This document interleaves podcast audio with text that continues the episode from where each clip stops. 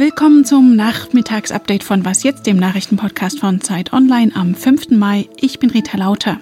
Wir reden heute über das historische Urteil des Bundesverfassungsgerichts über das EZB Anleihenkaufprogramm, über die Einschätzung des Robert Koch Instituts zu den umstrittenen Plänen für Immunitätsausweise und die Lockerungen in Bayern. Redaktionsschluss für diesen Podcast ist 16 Uhr. Im Namen des Volkes. Ja, da nimmt man doch gleich Haltung an, wenn der Präsident des Bundesverfassungsgerichts Andreas Voskuhle so anhebt und dann auch noch zu so einem Paukenschlag. Meine Damen und Herren, das vorliegende Urteil ist keine leichte Kost.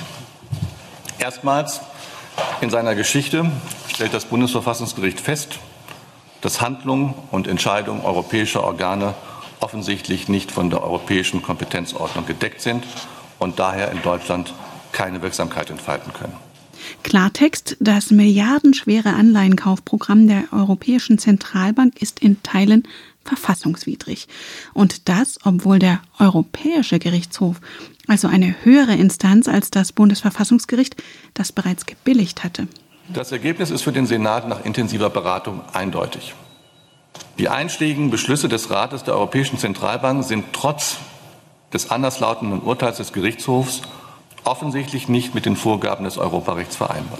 Zwischen 2015 und 2018 hatte die EZB Staatsanleihen und andere Wertpapiere gekauft für rund 2,6 Billionen Euro. Und damit habe die EZB ihre Kompetenzen überschritten, sagen nun die Richter in Karlsruhe.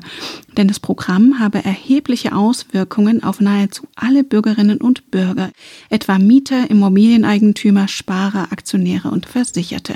Es gebe zum Beispiel deutliche Risiken für Sparvermögen.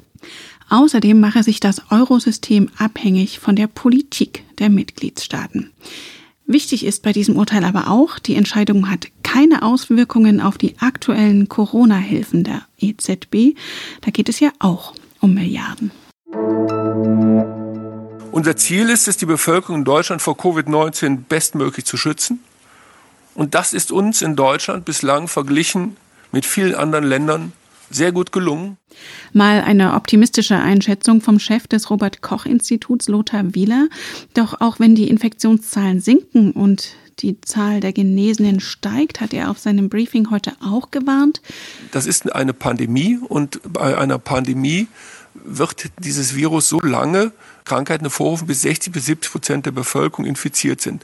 Darum wissen wir, dass es äh, mit großer Sicherheit eine zweite Welle gibt. Und man geht auch davon aus, viele, dass es eine dritte Welle gibt. Und Wieler hat sich auch zu den umstrittenen Plänen von Gesundheitsminister Spahn geäußert, Genesenen einen Immunitätsnachweis auszustellen. Die Immunitätsausweise sind prinzipiell zu überlegen. Aber wir müssen eben wirklich wissen, wann eine Person immun ist. Und momentan gibt es weltweit noch nicht genügend Informationen darüber zu sagen, welche Parameter wir bei Patienten messen, um sagen zu können, dass sie immun sind. Aus medizinischer Sicht hat also Wieler es nicht rundheraus abgelehnt, aber es gab auch viel Kritik von anderer Seite. Etwa weil eine Zweiklassengesellschaft befürchtet wird, aus jenen mit vielen Freiheiten und jenen die noch Verbote befolgen müssen. Und weil Menschen sich eventuell absichtlich mit Corona anstecken wollen könnten, um danach ebenfalls immun zu sein und dieselben Freiheiten zu genießen. Spahn hat seine Pläne ja inzwischen entschärft und will sich deshalb auch vom Ethikrat beraten lassen. Und der RKI-Chef hatte auch noch weitere Fragen bekommen und wurde natürlich auch gefragt nach den unterschiedlichen Vorgehensweisen der Länder bei den Lockerungen der Auflagen. Dagegen hat er gar nichts einzuwenden gehabt. Die regionalen Gegebenheiten sind einfach unterschiedlich und dem muss man auch immer weiter Rechnung tragen. Das ist aus meiner Sicht auch eben eine der großen Stärken eines föderalen Systems. Vor Ort die Menschen müssen ja die Infektion beherrschen. Die wissen sicher, am besten, äh, wie sie das tun können. Sie müssen halt sensibel genug sein, wenn sie dann äh, wieder mehrere Ausbrüche haben oder größere Ausbrüche haben, dass sie schnell genug reagieren und dann auch zum Beispiel um Unterstützung bitten. Ja, und apropos Föderalismus, die Bundesländer können es offensichtlich nicht abwarten bis zu ihren neuen Beratungen morgen mit Bundeskanzlerin Merkel, um die weiteren Schritte in die Normalität abzustimmen. Nach Sachsen-Anhalts und Mecklenburg-Vorpommerns Lockerungsankündigungen hat sich nun heute Bayerns Ministerpräsident Söder vor die Presse gestellt mit großem Selbstbewusstsein. Die Erfolge sind eindeutig. Der bayerische Weg war richtig. Der bayerische Weg war richtig. Wir haben damit in den letzten Wochen und Monaten Bayern gut beschützt und vielleicht sogar einen Beitrag dazu erbracht. Wir waren ja mit am stärksten betroffen durch das Infektionsgeschehen in der Nähe zu Österreich. Vielleicht haben wir auch einen Beitrag dazu erbracht, Deutschland ein Stück zu helfen. Und First Things First im Freistaat, es werden nun schrittweise wieder Biergärten, größere Kaufhäuser und Hotels geöffnet. Angehörige dürfen wieder besucht werden und die Hälfte aller Kinder soll bis Pfingsten wieder in die Kitas. Wir dürfen gespannt sein, wie Merkel das alles findet, die ja schon vor ein paar Wochen manche Lockerungen der Länder als zu forsch kritisiert hatte.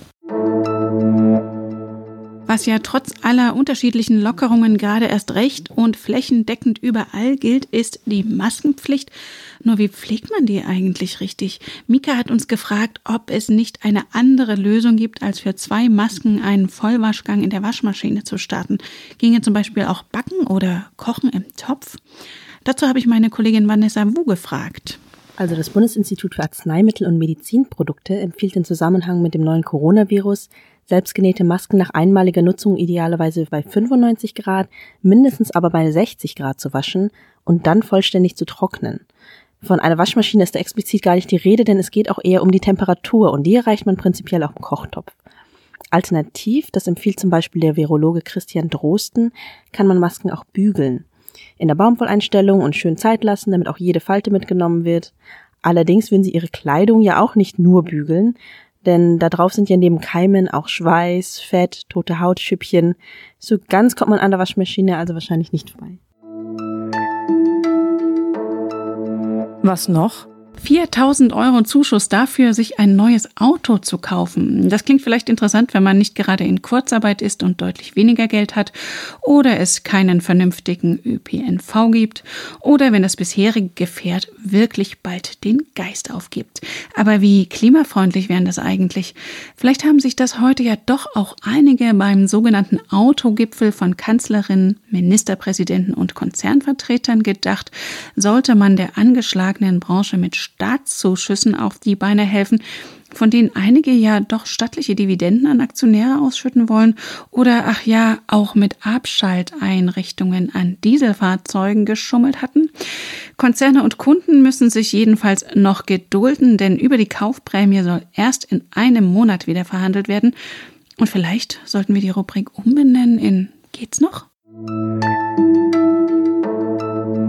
das war's schon wieder mit unserem Update von Was jetzt am Nachmittag. Morgen früh begrüßt Sie mein Kollege Fabian Scheler und blickt natürlich voraus auf die Beratungen von Merkel und den Ministerpräsidenten.